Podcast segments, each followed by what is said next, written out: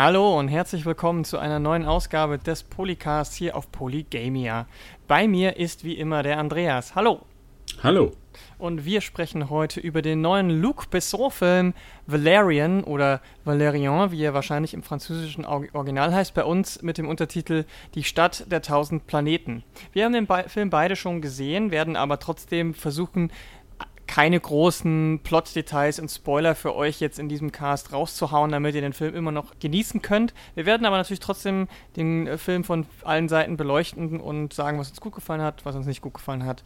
Wenn ihr das Risiko trotzdem nicht eingehen wollt, dann müsst ihr natürlich erst den Film gucken. Ansonsten steigen wir jetzt erstmal ein mit dem Film. Die Hauptrollen spielen äh, Dane DeHaan, den kennt man mittlerweile schon so ein bisschen. Der hat als erstes Mal, glaube ich, für Furore gesorgt mit Chronicle, hat sich dann als Villain in den Amazing Spider-Man-Filmen so ein bisschen auch ins Mainstream-Kino gespielt, hatte zuletzt, glaube ich, seinen großen Auftritt in A Cure for Wellness.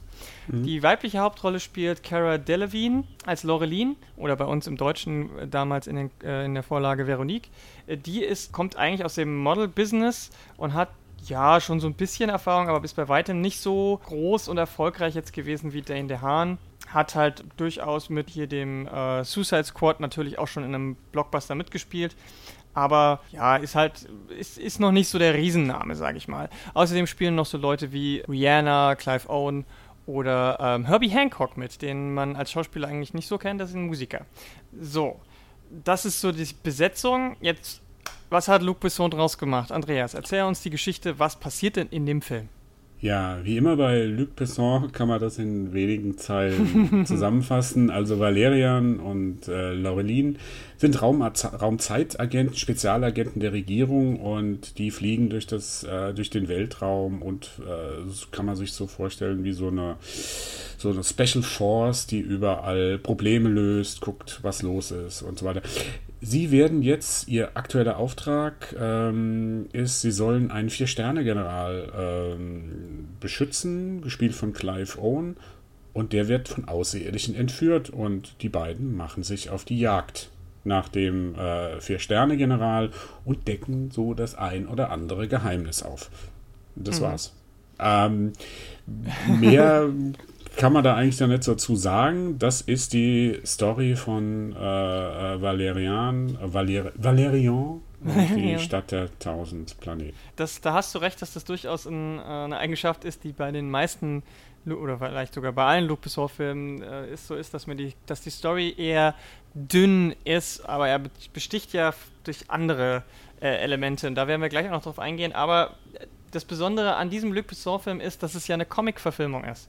Und zwar mhm. keine amerikanische Superhelden-Comic-Verfilmung, ähm, auch keine deutsche, sondern es ist eine französische Comic-Verfilmung. Die Comic Valerian äh, Laureline, bei uns äh, als Valerian und Veronique erschienen, die sind ja, die sind ja, haben ja schon ein bisschen was auf dem Buckel. Ich glaube, die sind ja. aus den 70ern. Hast du nee. da Nee? Ende, des, Ende der 60er. Ende der 60er. Sogar Ende der 60er, also ja. noch, noch älter, okay. Ja. Und ja, was, also, puh, das. Hm, ich kenne die Comics ehrlich gesagt nicht. Ja. Deswegen hast du da vielleicht ein bisschen mehr Einblick. Da spielt ja jetzt dein, dein, dein weises Alter ein, ja, ein bisschen ja. in die Karten.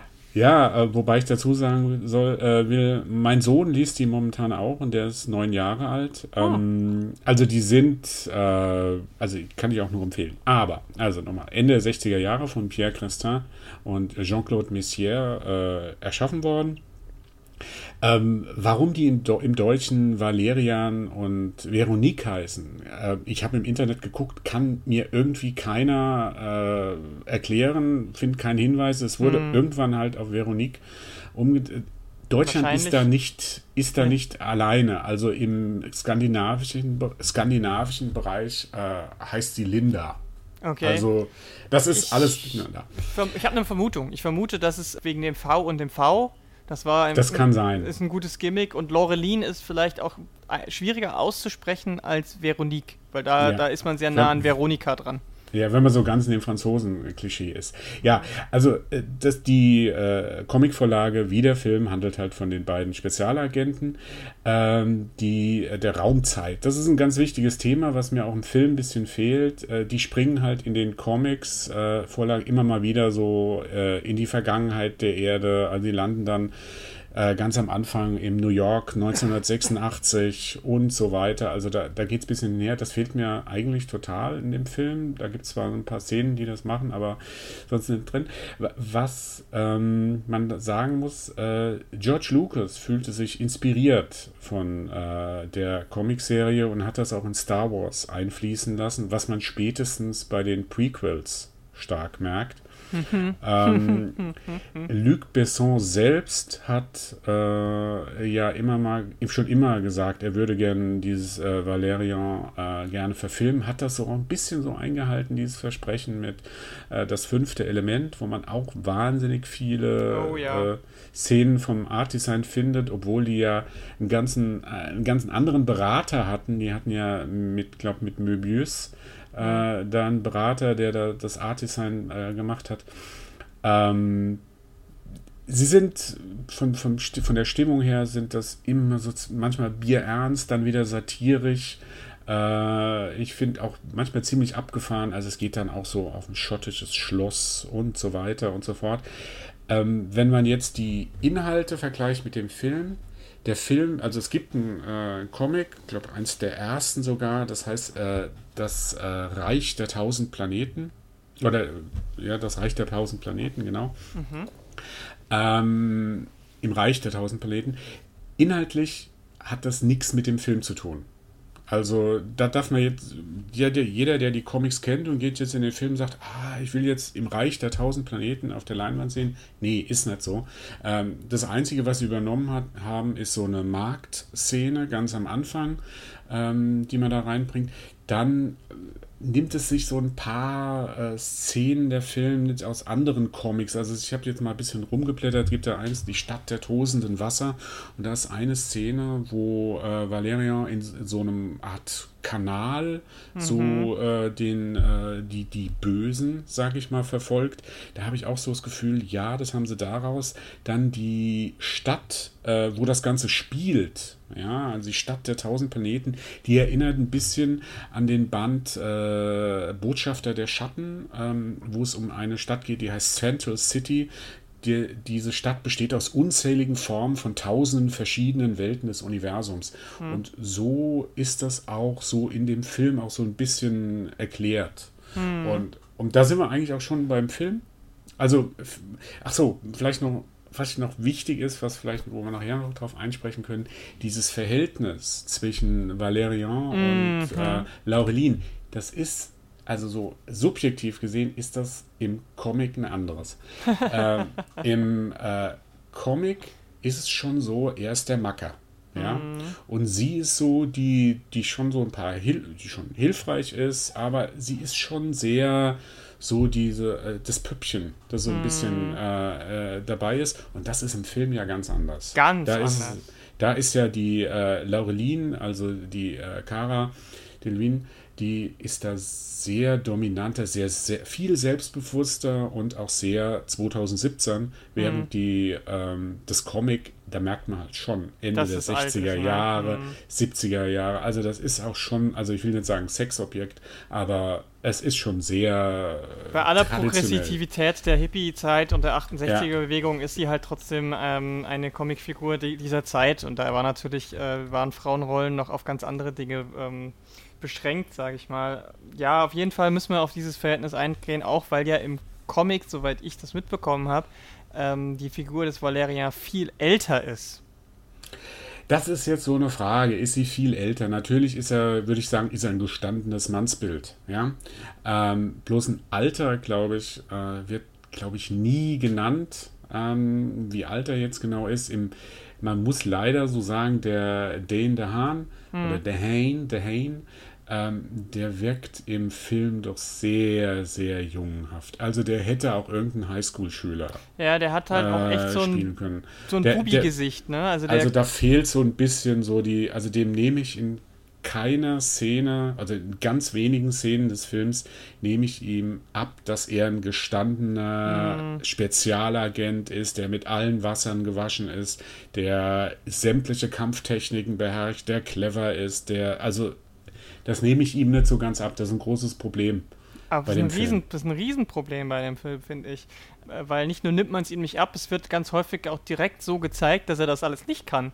Weil das, mhm. das ist genau das Problem mit dem Verhältnis. Also sie ist die Kompetente, die Taffe, die, die aber trotzdem auch emotional und empathisch ist, die, sag ich mal, auf die Sache bezogen denkt und sich nicht ablenken lässt, die aber trotzdem auch nicht irrational handelt, sondern schon vernünftig ist und ihm dann halt auch immer wieder aus der Patsche holt. Und er ist eigentlich derjenige, der immer mit dem Kopf durch die Wand rennt, und zwar wortwörtlich. Mhm. Und äh, sich äh, dauernd in Gefahren begibt und äh, eigentlich von ihr das eine oder andere Mal den Arsch gerettet bekommt. Und trotzdem mhm. ist er ja im Film, ich weiß nicht, wie es in dem Comic ist, schon ihr Vorgesetzter. Also er ist irgendwie Sergeant ja. und sie ist irgendwas drunter. Nee, Major, Major und Ma sie ist Sergeant. Genau. Und das, ja. äh, dieses Verhältnis ergibt im Film so einfach keinen Sinn. Ja. Ähm, ich will aber jetzt gar nicht erst so anfangen, über den Film böse herzuziehen. Ähm, ich wollte auch erstmal so die, die guten Sachen von ja, dem Film okay. so ein bisschen. Und da muss man halt so sagen, es ist halt ein Luc Besson-Film und wenn man sich auf zwei Dinge bei Luc Besson immer verlassen kann, ist, die Story ist Banane, ja, aber visuell ist es ein Brett. Mhm. Also, hm. das, man merkt, dass er, der kommt ja, das glaubt man heute kaum, aber der kommt aus dem französischen Kunstkino der 80er Jahre. Das nannte man damals so Cinema du Look, äh, das unter anderem mit Benix und äh, Carax, also die Liebenden mhm. von Pont-Neuf, äh, Betty Blue, Diva und äh, Luc Besson, Subway zum Beispiel, einer der ersten großen Hits mit Christophe Lambert, dem späteren Highlander, mhm. äh, oder mit der Isabelle Adjani, die hat da auch mitgespielt. Or, äh, und so weiter, dass er daherkommt und er, ich merke, also man merkt immer, ihm ist immer das Bild, der visuelle, der audiovisuelle Eindruck ist ihm immer wichtiger als der Rest. Mhm. Und das funktioniert manchmal ganz toll, wie zum Beispiel in Rausch der Tiefe, in Leon, wo er so eine ganz gute Mischung mhm. findet zwischen Inhalt, auch wenn die Story da zwischen dem Killer und dem, äh, dem Mädchen ein bisschen abgegriffen ist. Ähm, findet er immer, findet er da die beste Mischung von beidem. Ich fand damals ähm, war, war, war die Story halt auch noch weit weniger abgegriffen als heute finde ich, im mhm. Kino zumindest, im, im, im ja, Mainstream-Kino, aber was, was, was ja natürlich schon sein visuell beeindruckendes Ding war, bevor jetzt die letzten Filme, äh, die Let also Valerian und vorher noch Lucy, ist schon das fünfte Element. Da hat man schon, mhm. der hat da damals schon auch visuell einen ganz schönen Meilenstein hingelegt, weil in, in den 90ern so einen Film rauszuhauen, ist schon ein Brett. Mhm. Es ist vor allem mutig gewesen, weil es ist immer schwierig, wenn man sich so die letzten Jahre, wenn aus Science-Fiction-Sicht, so eine, eine Space Opera, so ein richtig großes Universum, wo man sagt, oh, das ist nicht nur die Action-Handlung, ähm, da will ich auch ein bisschen mehr von der Welt, die drumherum ist, wissen. Da gibt es nur ganz, ganz wenige Filme, die das geschafft haben, weil die alle so ein bisschen im Schatten von Star Wars äh, mhm. stehen. Star Wars, Star Trek, ja. Und dieses fünfte Element, das wäre halt auch so ein, das finde ich auch immer noch schade, dass es da nicht weiterging. Ja.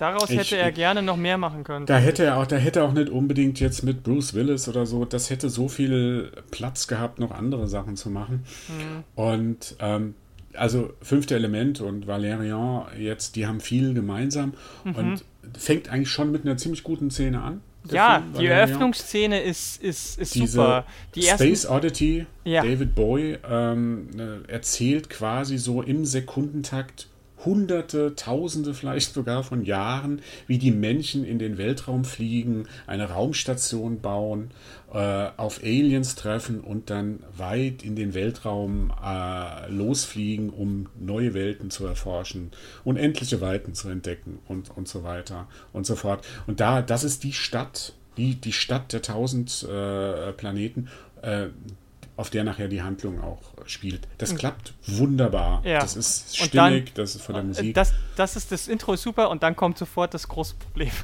nämlich mhm. die Charaktervorstellung. Also die hat mich direkt wieder rausgehauen. Mhm. Also, weil das ist jetzt wirklich, das sind so die ersten, sage ich mal, zehn Minuten des Films, da, äh, kann, da kann, können wir schon drüber reden. Ähm, Val Valerian äh, und äh, Lorelin werden äh, quasi vorgestellt, wie sie beide in irgendwelchen St äh, Strand Klischee-Outfits äh, irgendwo äh, am, auf am Meer äh, liegen und dann direkt so eine Art Kabelei miteinander haben und er versucht schon sie rumzukriegen. Man merkt dann, das ist eine Simulation und sie sind eigentlich auf ihrem Raumschiff, alles klar oder so. Aber allein diese Charaktervorstellung, ich finde, Valerian ist von der ersten Sekunde, wo er so, dadurch, dass er so eingeführt wird, auf diese Art und Weise, fand ich ihn sofort unsympathisch. Mhm. Ja, ist, ist schwierig zu sagen. Also es gab davor noch eine Szene, die hast du jetzt übersprungen, spielt auf dem Alien-Planeten. Ja, die, habe ich jetzt bewusst übersprungen. Ja, also ich, die ist halt, äh, da müssen wir vielleicht nachher noch drauf äh, zurückkommen, aber ähm, die finde ich jetzt auch sehr schön, wo so ein Idylle auf dem Alien-Planeten, die mm. dann im mhm. Chaos, im, im, in der Apokalypse quasi endet. Ähm, es ist schwierig. Er, die versuchen, er, er, versucht so ein bisschen, Luc Besson versucht so ein bisschen Screwball-Comedy da reinzukriegen. Also sie, sie, was ich, äh, was ich liebt, das neckt sich und mhm. so weiter.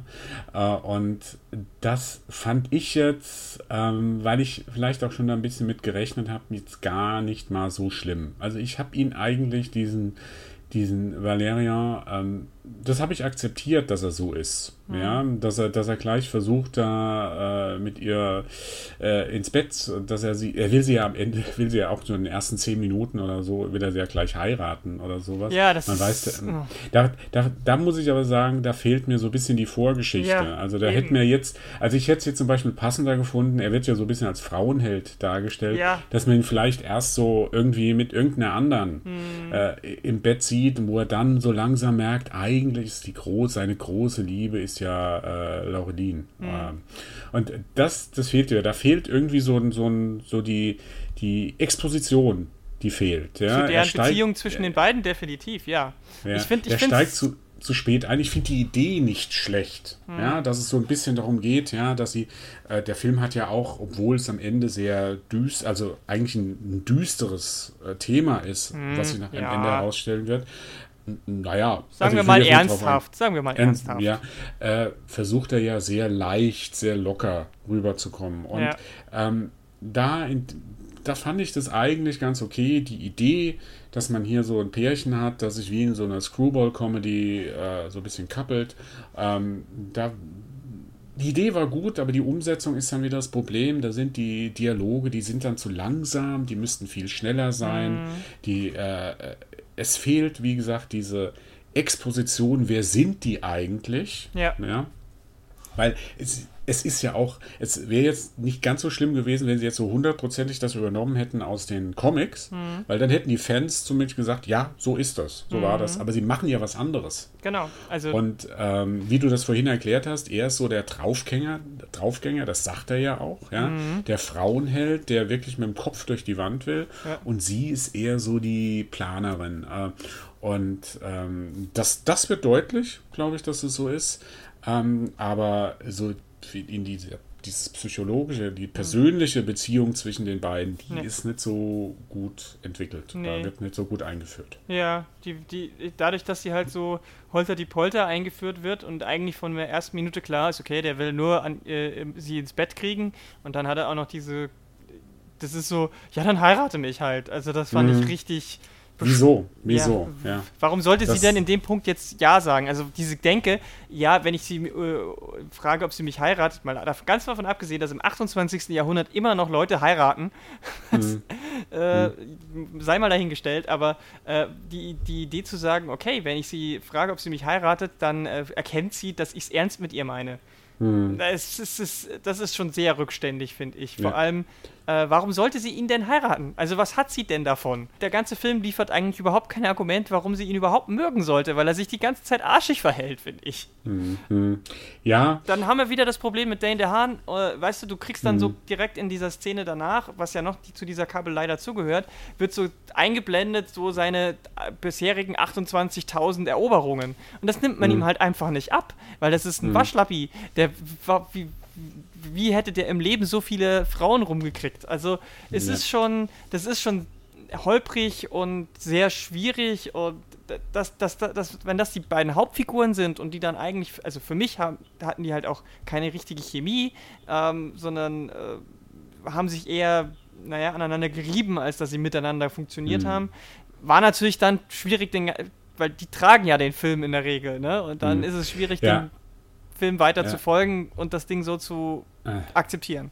Ja, also für mich war auch somit das größte Problem äh, Valeria, mhm. also der, der Darsteller Dane DeHaan, der, also er ist vielleicht in anderen Rollen gut. Ich fand ihn in A Cure for Wellness eigentlich ganz okay.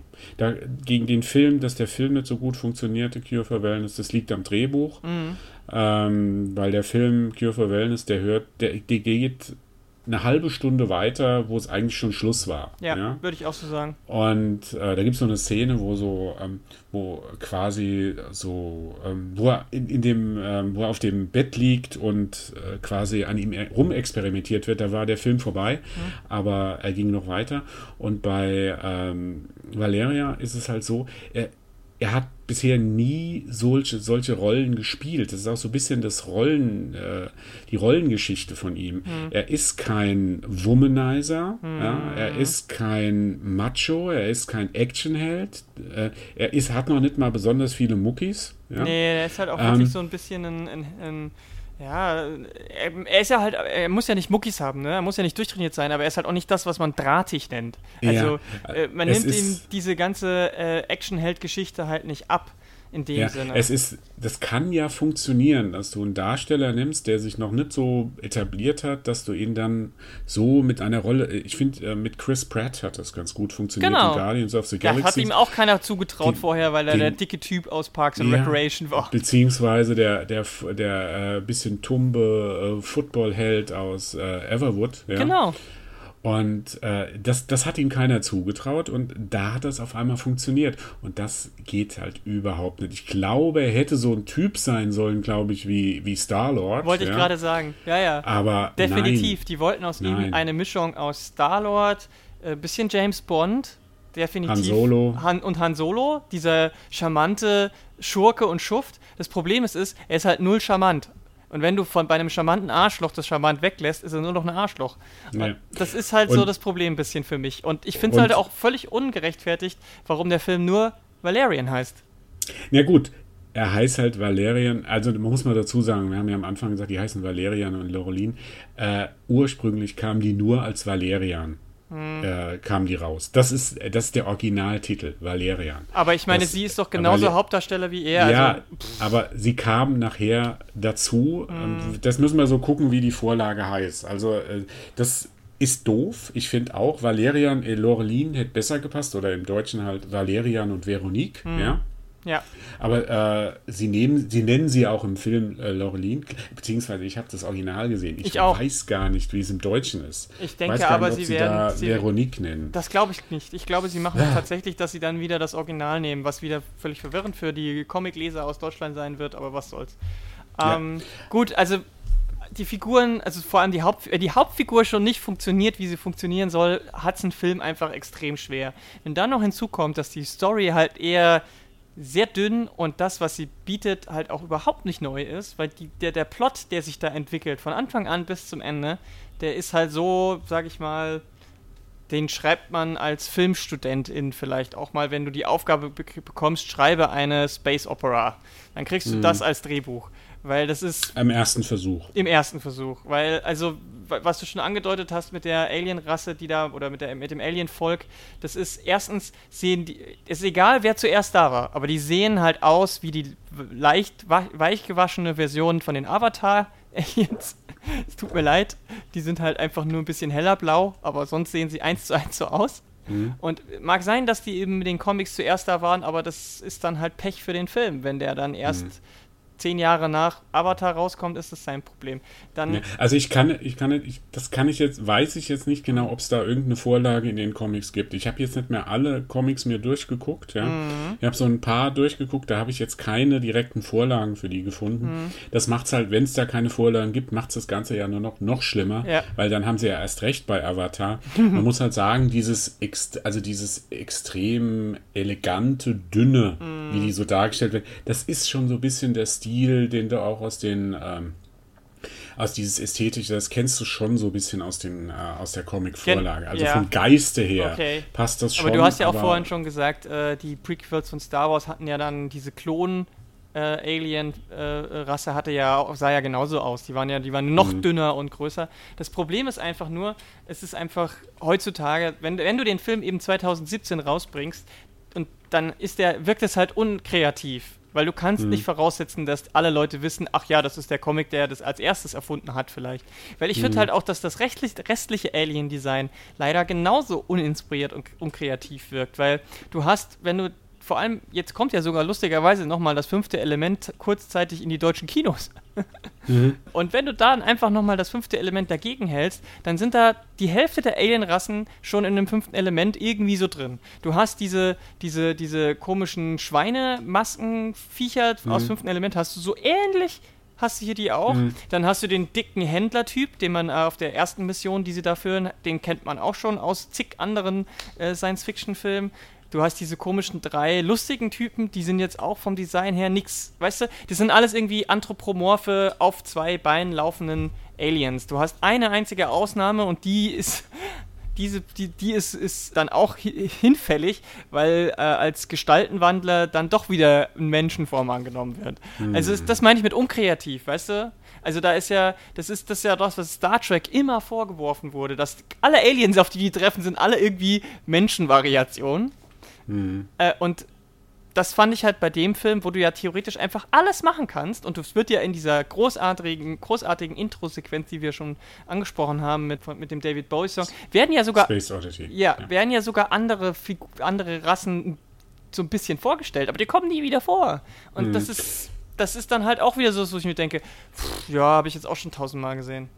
Ja, es ist halt so, dass Film, der Film, je weiter er sich entwickelt, oder je, je, länger der Film dauert, desto schlechter wird er. Mhm. Ähm, das ist so ein bisschen was, er verspricht am Anfang wahnsinnig viel. Ja. Ja. Wahnsinnig viel, wo du denkst, wow. Also ich, ich muss ja sagen, ich war bis zur Hälfte des Films war ich, war ich dabei. Ja. Ah, okay. Bis zur Hälfte des Films, wenn wir jetzt auch sagen, ja, okay, der Valerian, der funktioniert nicht so gut. Dafür hat die Laurelin funktioniert super. Ja, also ist, ich ja. persönlich, also ich muss das dazu sagen, ich fand diese Cara Delevingne in Suicide Squad, fand ich die einfach nur schlecht. ich habe, ich, also also ich will jetzt nicht wieder über Suicide Squad her, aber ich fand sie noch besonders schlecht, ja. Das heißt also gedacht, entweder hat sie ganz viel äh, Acting Lessons genommen oder sie durfte halt in Suicide ich glaub, Squad die nicht. Rolle, ja.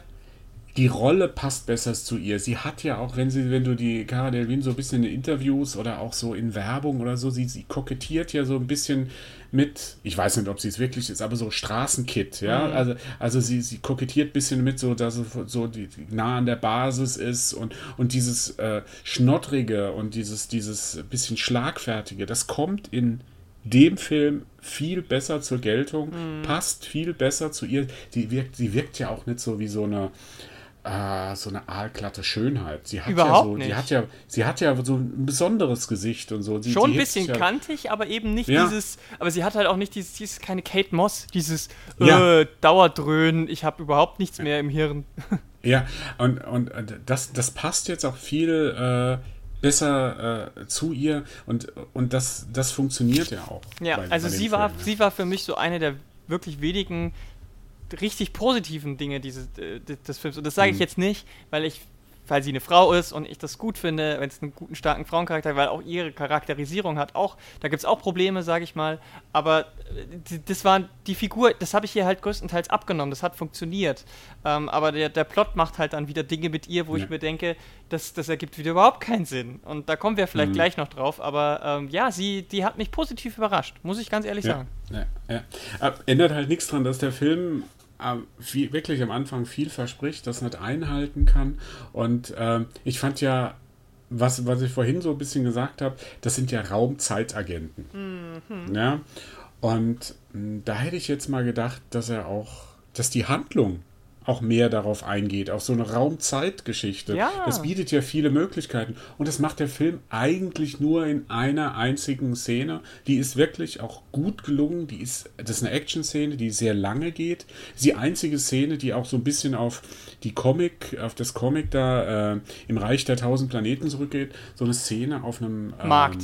Bazar-Markt. Ja. Die, ist, die ist richtig gut. Die ist richtig gut ich weiß noch nicht, wie man die jetzt so genau erklären soll. Es ist quasi, sie müssen da ein, ich sag mal, ein Artefakt beschaffen. Ja, ja. Einen Gegenstand müssen sie wieder in, ihre, in ihren Besitz bekommen, weil der auf dem Schwarzmarkt verkauft werden soll. Aber der Schwarzmarkt Besondere ist halt ein besonderer, genau. Ja, der, der, der, der Schwarzmarkt existiert in einer anderen Dimension. Und dadurch ergeben sich halt so, ja, so, so Schnittpunkte, dass er, dass er einerseits, der kann, äh, Valerian kann immer von der einen Dimension in die andere mhm. rüber springen. Und das ergibt sich halt den Reiz. Der, der, ich stelle mir das auch sehr kompliziert vor, wie das gefilmt wurde und die Choreografie und, und das Ganze, ja. Ja, die haben bestimmt die Szene doppelt, also doppelt im Sinne von, die haben das komplett einmal so gedreht und dann bestimmt noch komplett nochmal anders. Äh, ja. Und dann so zusammengeschnitten, weil anders kann ich es mir nicht vorstellen. Weil du ja. siehst halt, also, du siehst halt die Szene immer in, aus beiden Dimensionen gleichzeitig so hintereinander geschnitten und in einer, in einer Dimension ist halt da nix. Und da ist nur eine Wüste. Da ist nur eine Wüste. Ja. Und in der anderen Dimension geht es halt wirklich zu. Und das ist, das, das ist wirklich gut, aber das hast, du hast es ja gesagt, das ist die erste Hälfte des Films, das ist sogar das erste Viertel des Films, weil das passiert noch bevor sie ihren eigentlichen Auftrag bekommen mit, ja. der, mit dem Beschützen des, des, Generals. Also es ist so, das ist, das soll eigentlich zeigen, wie, wie, wie ihr wie Alltag so aussieht als äh, Agenten, als, als fähige ähm, äh, Special Agents und so. Und das funktioniert auch super. Und davon hätte ich gerne viel mehr gesehen. Und wie gesagt, mhm dann hast du diese Möglichkeit jetzt im Jahr 2017 visuell auch sowas zu machen und dann nutzt er das halt nicht und bringt es dann doch wieder so in, wie gesagt, wie, wie, wie, wie, ja, wie soll ich sagen, so oft gesehene Base-Adventure-Sachen irgendwo mhm. auf einer Raumstation. Ne? Also das ist zu nah auch dann an so Sachen wie fünfte Element dran, finde ich. Ja. Er, hat, er hat danach noch eine gute Actionsequenz, wo es auch ein bisschen für Videospieler vielleicht interessant wird, weil es so ein bisschen aus Third-Person-Perspektive gefilmt ist, wie er auf, auf, der, auf der Raumstation dann die Aliens verfolgt. Hm. Hm. Äh, das ist ja auch, äh, wo es dann auch durch die ganze Raumstation geht, wo ich wirklich das Gefühl hatte, okay, jetzt sind wir in dem Level, gleich geht es bis zum Endboss und so weiter. Und als die vorbei ist, diese Szene, mhm. dann war es auch für mich von dem Film, dann, dann ging es äh, steil bergab. bergab. Ja, ja, also ganz steil. Also ja. ich war bis zu diesem Moment, bis zu der Szene war es gut und dann kam nämlich, wurde eine Figur eingeführt, mhm. ähm, die überhaupt nicht funktioniert. Ähm, reines, reines, reines Plot-Device sein soll, aber nicht mal als der funktioniert. Ja, dass man da halt einen Star da einführt, in dem Fall halt äh, die Sängerin Rihanna, die als äh, ja, als Alien, als Gestaltwandlerin auftaucht. Überhaupt, also man muss dazu sagen, sie wird dann auch noch, da wird auch noch Ethan Hawke äh, ja, eingeführt, den, den, den wir auch kennen, oh. der einfach verschenkt ist äh, in der Rolle, äh, ähnlich wie Clive Owen als General, äh, der mir einfach nur leid getan hat.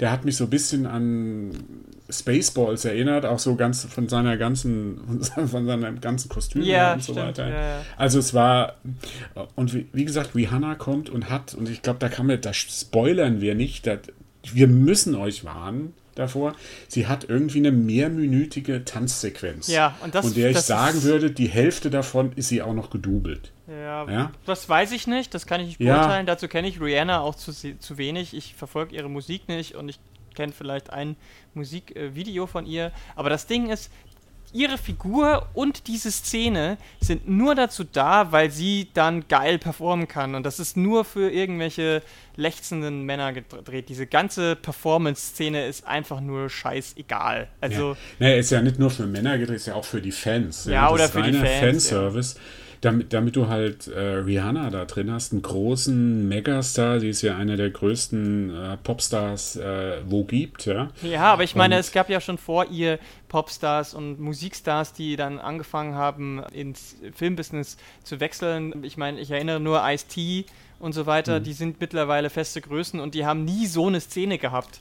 Also das hm. ist, äh, ich kann mich nicht erinnern, dass Ice Cube, Ice T oder sonst irgendeiner von diesen Rappern unbedingt, also abgesehen von Eminem, der seine eigene Lebensgeschichte verfilmt hat, quasi sich, sich halt mit irgendeiner Rap-Performance dann irgendwie in den Film eingeführt wird. Es kann sein, ich, äh, ich, ich will es ja. nicht ausschließen, aber ich fand die, das war alles so auf Krampf. Und dann auch noch verbunden ja. mit der Rolle des von, also ich fand es ja schon, ich fand es schon irgendwie sehr äh, verwirrend von bei Ethan Hawks letztem Film, den ich gesehen hatte, äh, nämlich diese, äh, dieses Remake von die glorreichen Sieben, glaube ich. Mhm. Da hat er auch schon so einen versoffenen komischen Typen gespielt, der auch nur ganz wenig Screentime hatte und dann völlig, ja, weiß ich nicht, banal auch noch äh, gestorben ist. Also hier hatte ich auch das Gefühl, der hat, wollte irgendwie wahrscheinlich nur einen Paycheck oder war nur damit, damit man ihn aufs Poster schreiben kann, weil der hat null Relevanz. Der ist fünf Minuten da. Hm. Also da, da bin ich immer vorsichtig mit so Einschätzungen nur wegen dem Paycheck oder so. Also man muss fairerweise muss man sagen, Ethan Hawke ist jetzt nicht so der große Superstar. Der hat jetzt ein paar Erfolge gehabt im ersten Purge-Film, auch mit den, mit den glorreichen Sieben. Der Film war ja ganz erfolgreich. Ähm, ich glaube, es liegt einfach. Man weiß ja nie, was wirklich gedreht wurde, was, was ursprünglich geplant war, was ursprünglich da drin ja, ist. Ja, vielleicht hatte er so größere Screentime und es wurde alles nur, rausgeschnitten. Nur so kann äh, sein, aber so wie ja, er jetzt drin ist, ist es halt einfach nur völlig verschenkt. Ja, ja.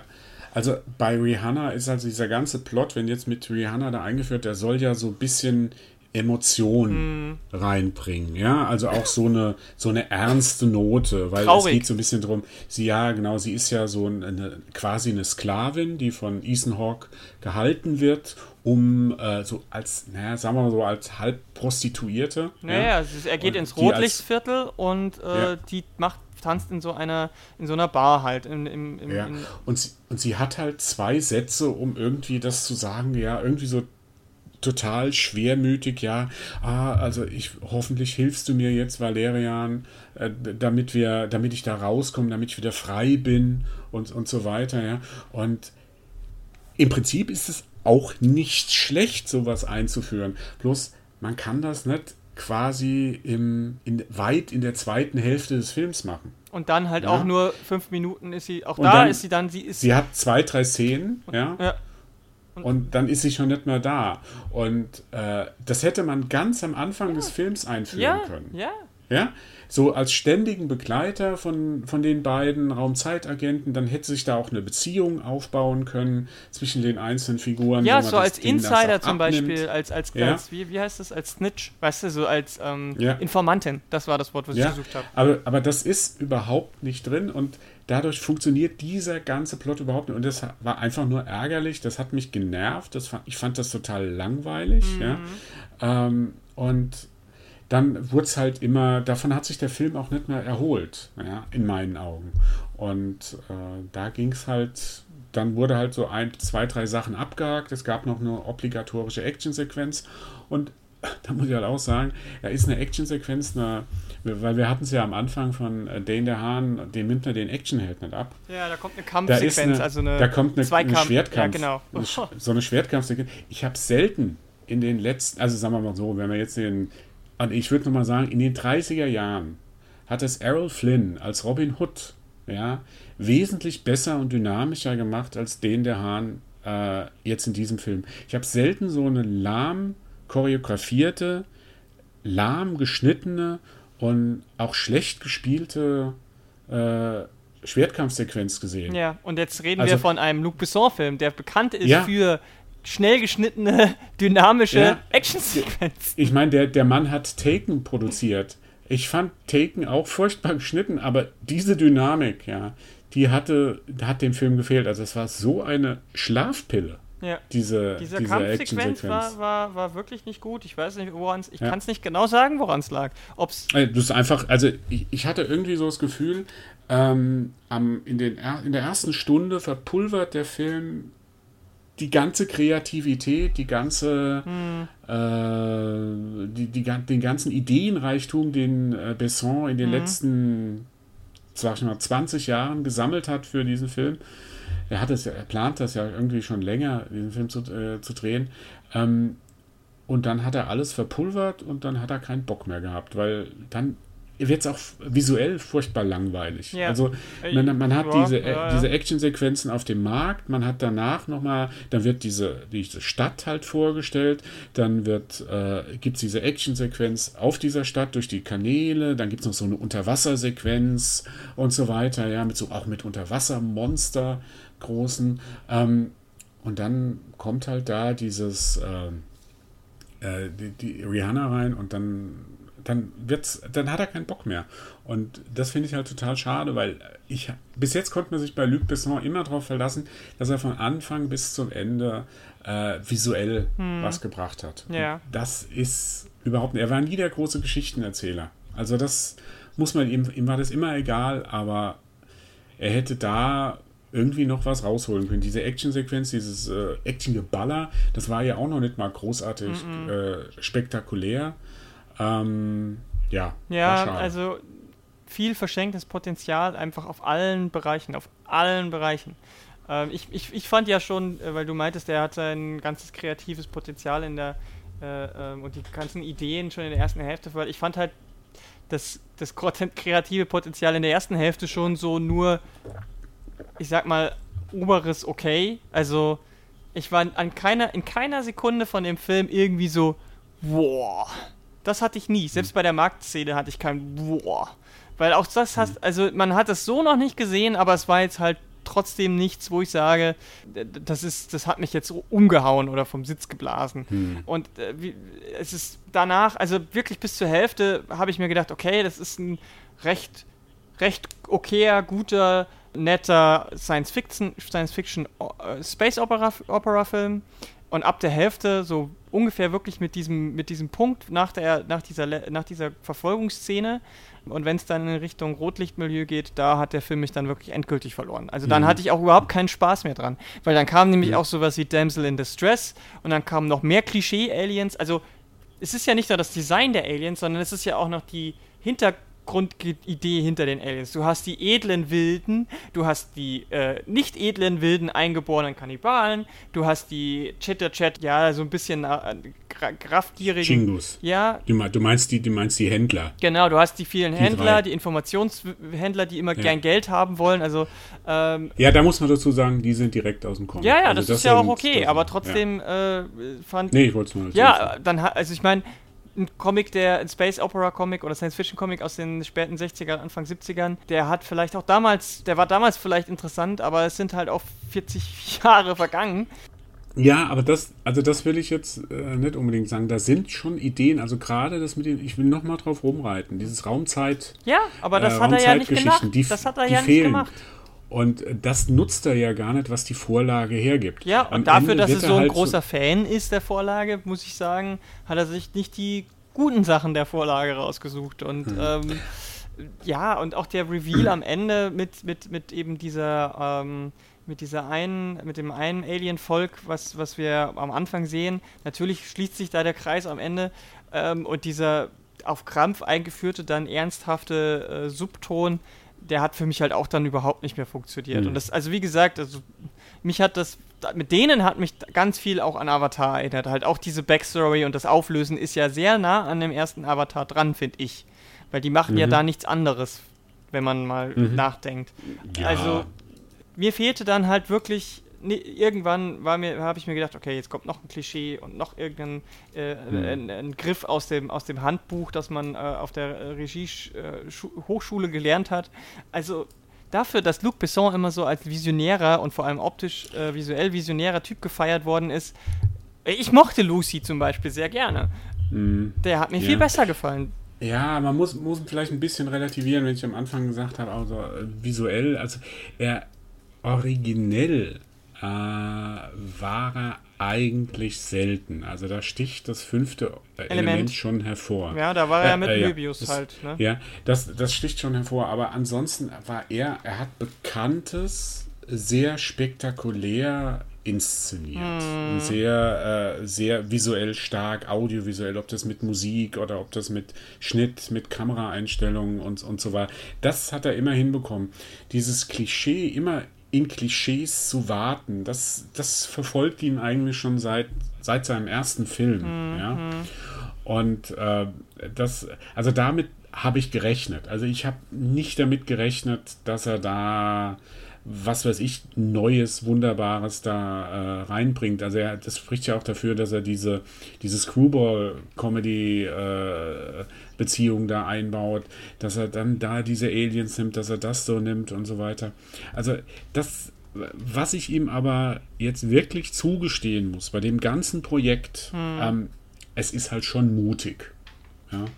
Also, dass du, der Film hat 200 Millionen Dollar gekostet. Das ist der teuerste Film das, in Europa ever. Ja, ja, also das zu produzieren äh, bei einem Comic, das kein Superheldencomic ist, ja, mhm. das in Amerika wahrscheinlich kaum einer kennt. Und wahrscheinlich auch nicht sagen. so viele interessieren wird. Ja, also da, da würde ich, wird mich, also da kann die vielleicht die Kara mit ihrer Fangemeinde, mit ihrer Model-Fangemeinde äh, vielleicht ein bisschen was reißen, ja. Oder Rihanna, ja, dass dann auch ja, Fans von Rihanna reingehen. Aber ich kann mir nicht vorstellen, dass dieser Film äh, in Amerika äh, gut läuft. Der wird in Frankreich. Der ähm, natürlich super laufen. Gehe ich davon aus, dass der sehr gut laufen wird. Die werden, das Visu die werden voll auf das Visuelle einsteigen, die Rückkehr des Cinema du Look und, und so weiter. Ähm, ich könnte mir das so ein bisschen in China natürlich gut vorstellen, weil äh, diese bunten, hat man ja auch wieder gesehen, Pirates of the Caribbean, Teil 5, der lief da super, mhm. ja. Ähm, und so weiter. Aber dass er sich hinstellt und sagt, ich produziere einen Film über, mit ne, über ein Franchise wenn man jetzt mal so marktwirtschaftliche äh, Sprache äh, benutzt, ähm, die das in, in, in Kernmärkten keiner kennt, ja. Und ähm, ich besetze das noch nicht mal mit Topstars von vorne bis hinten. Das hat er ja bei, mit Bruce Willis gemacht. Ja. Er hat ja Bruce Willis also Bruce in die Willis Hauptrolle, als Bruce Willis schon, ganz oben war. Ja, der hat, ja. Bruce Willis war auch eine, eine Tragkraft für den Film. Also ja. der hatte halt auch genau den Charme. Der hat ja quasi John McClane in Space gespielt und das war genau ja. das Richtige. Ähm, ja. Und mit, mit seiner Darstellerin äh, Mila Jovovich. Mila Jovovich hatte auch das richtige Pippi äh, Born Yesterday heißt das Trope ja, ne? Uh, Beauty Born Yesterday mhm. und das war ja damals die Verkörperung von, von diesem Trope. Das mhm. ist ja dieses mhm. Mal nicht so. Die, die Kara ist definitiv nicht die hypersexualisierte Beauty Born Yesterday Figur. Wie wir ja vorhin schon mhm. festgestellt haben, ist die ja durchaus äh, kompetent. Ähm, aber ja, also der Film wird, es wird sehr interessant werden, ob der Film gut anläuft. Also in Deutschland kann ich es überhaupt nicht einschätzen, weil ich nicht weiß, mhm. wie bekannt die Comics sind. Ich glaube nicht so sehr, der hat bestimmt eine Fangemeinde. Ähm, aber du hast halt auch dieses Jahr, du hast halt mittlerweile auch echt mega krasse Konkurrenz, was so ähm, große Blockbuster angeht. Du hast zwar jetzt keine Space Opera gerade, aber mhm. du hattest vor kurzem erst den zweiten Guardians of the Galaxy, der ja schon so ein bisschen mhm. in die Richtung geht. Auch. Das ist so die, auch von, von der Stimmung her. Ja, genau. Also der ist schon, der ist schon sehr nah von, von, von, von Look, Feel und, und so weiter dran. Ich weiß nicht, der wird sich schon schwer tun. In Amerika glaube ich nicht. Also die vermarkten ihn vielleicht mit Rihanna schon, aber sobald die ersten Leute reingehen und dann sehen, dass Rihanna halt nur ein Bruchteil von diesem Film überhaupt vorkommt, dann wird sich das schnell wie ein Lauffeuer verbreiten und dann geht da keiner mehr rein. Auch die Rihanna-Fans äh, mhm. werden da jetzt nicht viel krass dran ändern. Ich finde es ja auch, also ich meine, ich finde es schon so ein bisschen albern. Ne? Wir kriegen ja immer so ein Presseheft und das hat nichts jetzt, ich will jetzt niemanden dissen von den PR-Leuten.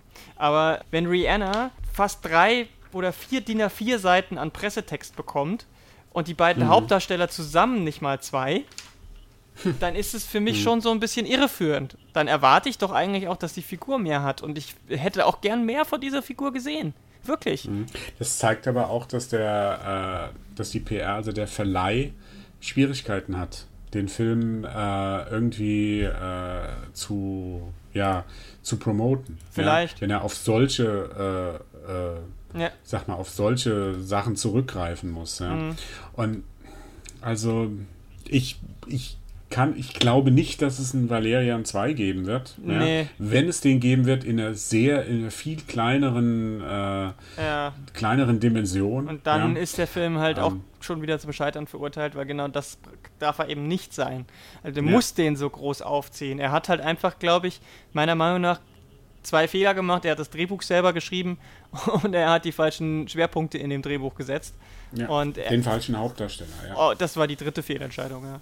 Ähm, hm. Aber er hat ja schon, Luc Besson hat ja schon äh, gesagt, äh, ihm war letztens langweilig und er hat schon direkt die Drehbücher für Valerian 2 und 3 geschrieben. Ähm, hm. Ja, gut, also glaube ich nicht, dass wir die wirklich mal sehen werden. Ich glaube nicht, dass der Film total abkacken wird. Der wird schon, sage ich mal, sein Budget wieder reinspielen, aber viel mehr glaube ich ehrlich gesagt nicht. Also dazu ja, ist er einfach auch als Film, ne? Also einfach ja. auch als Film, nicht nicht überragend genug, finde ich. Also. Ja. Wobei man dazu sagen muss, wenn wir das hier so negativ sehen, wenn man sich so die Kritiken anguckt. Ich habe jetzt gerade auf, auf Spiegel äh, auf Spiegel.de habe ich eine, äh, eine positive Kritik mhm. über den Film gelesen. Ähm, wenn man sich die ähm, so, wenn man auf diese ganzen äh, einschlägigen Webseiten wie RottenTomatoes.com äh, oder Metakritik geht, also RottenTomatoes.com, liegt der Film bei äh, Wert von 70, mhm. 72 so ungefähr, was, was ja sagt, was gut ist. Äh, bei Metakritik ist es schon schlechter, da ist er so bei 52, was aber auch jetzt nicht unbedingt bei einem Blockbuster-Film viel heißen wird. Mhm. Also er ist noch nicht so in den Dimensionen von Transformers 2. Mhm. Ja. Ähm, aber er ist schon. Äh, ist, nicht jeder findet ihn schlecht, also er, er spaltet auch ein bisschen die, ich habe das auch so ein bisschen gemerkt in meiner Timeline, so auf Twitter und Facebook, er spaltet auch ein bisschen so die Gemüter. Ähm, die einen finden äh, den toll, werden da total abgeholt durch, die, durch das Visuelle, mhm. ja? Ähm, andere finden halt die Beziehung zwischen den beiden Hauptdarstellern oder Hauptfiguren äh, schlecht. Mhm. Äh, ähm, aber es ist durchaus, es wird spannend, also äh, zu sehen, ob der Film äh, das an der Kasse wieder einholt. Ich könnte mir auch gut vorstellen, dass das auch ein Film ist, der auf 4K Blu-ray mit extra noch und noch Material mhm. ähm, auch auf dem Heimkinomarkt gut laufen wird. Das und kann gut sein, kann ich, weil ich. Da kann ich mir gut vorstellen, dass er so alles so wieder einspielen wird. Ja, einspiel gesagt, einspielen wird das, aber er wird kein, keine 600, 700 Millionen Dollar einspielen. Nein, ich glaube, wir reden hier nicht von einem neuen, äh, von der Geburt eines neuen Franchise. Franchises. Ich meine, ähm, so im die, Stil von Star Wars oder die, Marvel. Die, ich habe den Film äh, mit äh, in 3D gesehen. Mhm. Und fand das passend in dem Fall auch wirklich. Also auch da gab es jetzt wie, das die Art und Weise, wie es benutzt wurde, war auch nicht neu. Ne? Du hast in diesen Verfolgungsjagden im, im Raumschiff und du hast, also das funktioniert, aber das sind halt auch ganz häufig diese nur schön inszenierte Achterbahnfahrten, nenne ich es mal. Ja. Ja, es gibt, also ich habe grundsätzlich ja ein Problem mit äh, 3D. Also für mich gab es eine Handvoll 3D-Filme und das eine von Scorsese Hugo. Mhm. Den fand ich, äh, weil der auch so gut ausgeleuchtet war, wo man auch die Tiefe so ein bisschen gesehen hat. Äh, Graffiti mhm. fand, ich, äh, mhm. fand ich super. Da waren wunderbare Szenen, wenn die Kamera da aus ihrem Helm herausfährt. Das war traum und so weiter. atemberaubend. Aber äh, ansonsten, ich fand Lincoln, der kein 3D-Film war von, äh, von Spiel, Spielberg, aber so ausgeleuchtet war wie mhm. ein 3D-Film, wunderbar in die Tiefe.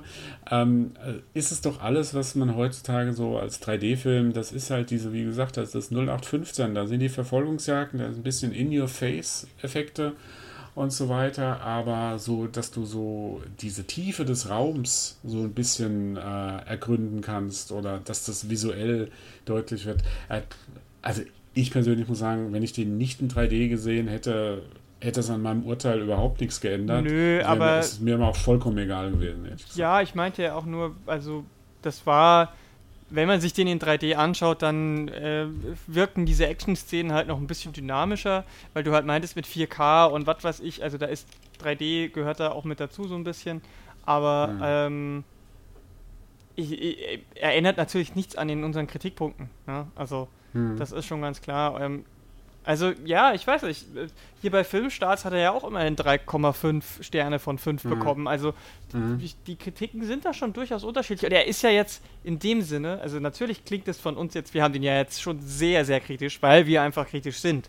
Und ähm, mhm. ich meine, wenn ihr uns schon ein bisschen länger hört, dann wisst ihr, dass wir ähm, eben sehr kritisch dran gehen. Das heißt ja aber nicht, dass wir das immer alles scheiße finden.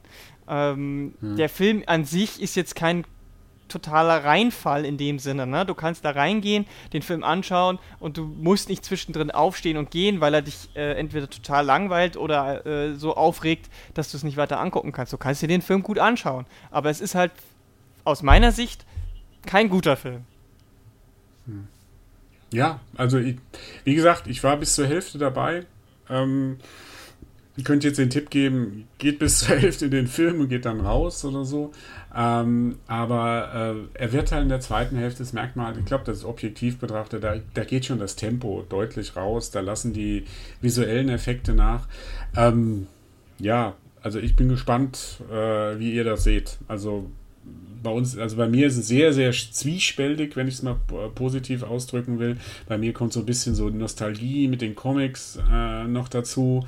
Ähm, da ich, ich sehe gern Space Operas äh, im Kino, ähm, aber er hat halt dann doch viele Schwächen, die man hätte vielleicht relativ leicht ausbessern können. Also Rihanna raus und der Film wäre gleich schon viel besser gewesen. Also die, die Figur, Augen. nicht die, die Schauspielerin. Ja, also. also. man muss dazu sagen, was man fair, fairer sagen, die Figur raus, ja. Weil ich glaube, es ist noch nicht mal so die Schuld von äh, Rihanna, dass, dass, sie nicht funktioniert. Weil sie hat einfach nicht die, die, die Screentime, sie hat nicht die Dialoge, um da irgendwas draus zu machen. Mhm. Da hätte auch eine Meryl Streep nichts draus machen können ja, sag ich mal. Ja, also ja, das ja. ist einfach, einfach zu wenig. Und ähm. Was ich interessant gefunden hätte, wäre ein Lorelin und Bubble, so heißt die Figur von Rihanna. Äh, äh, eigener Film. das hätte mich viel mehr interessiert. Weißt du, Lorelin ist die taffe äh, Agentin und Bubble ist so ein bisschen der funny Sidekick. Das wäre ein Film. Bubble war der, Na der Rollenname von Rihanna. Genau. Das haben wir, glaube ich, noch nicht gesagt. Genau. Äh, das wäre für mich eine Kombination gewesen, da, das hätte ich gern geguckt. Und ich meine, der Film Valerian ist auch ab 12. Äh, der ist natürlich mhm. super harmlos und natürlich, äh, das ist auch ein Film, was, äh, ein Punkt, was dem Film zugutekommt. Du kannst halt mit deinem Kind reingehen, im Zweifel. Das heißt, er ist familientauglich, das heißt bastentauglich, das heißt, mehr Geld kann eingespielt werden. Und mhm. da hätte man halt auch gleich sowas wie, wie, wie Laureline und Bubble draus machen können.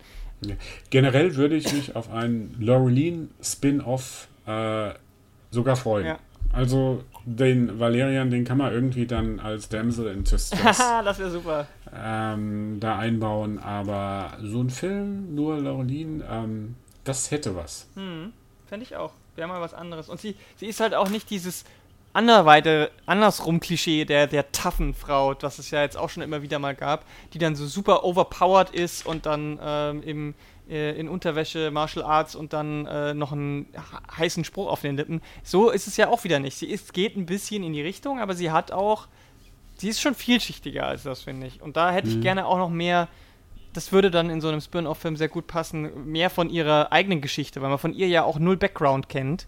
Ja. Naja, hat, haben wir nicht bekommen. Mal schauen, ob äh, es einen zweiten Teil geben wird. Bevor es einen zweiten Teil geben kann, müsst ihr aber erstmal in den Film gehen und dafür sorgen, dass er überhaupt äh, Geld einspielt. Wenn ihr das denn tut, dann schreibt uns doch gerne in irgendeiner Form, ähm, ob ihr das ähnlich seht wie wir, ob ihr auch so kritisch seid, ob er euch gefallen hat. Vielleicht hat er euch ja dann auch gut unterhalten. Oder ob ihr jetzt ähm, unseren Cast gehört habt und gedacht habt, ah, nee, dann warte ich lieber, bis er auf DVD und Blu-ray raus ist. Was meine Empfehlung wäre. Lasst es uns einfach wissen.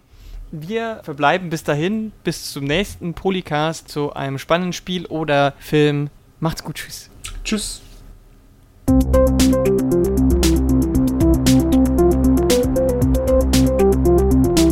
Follow your caps.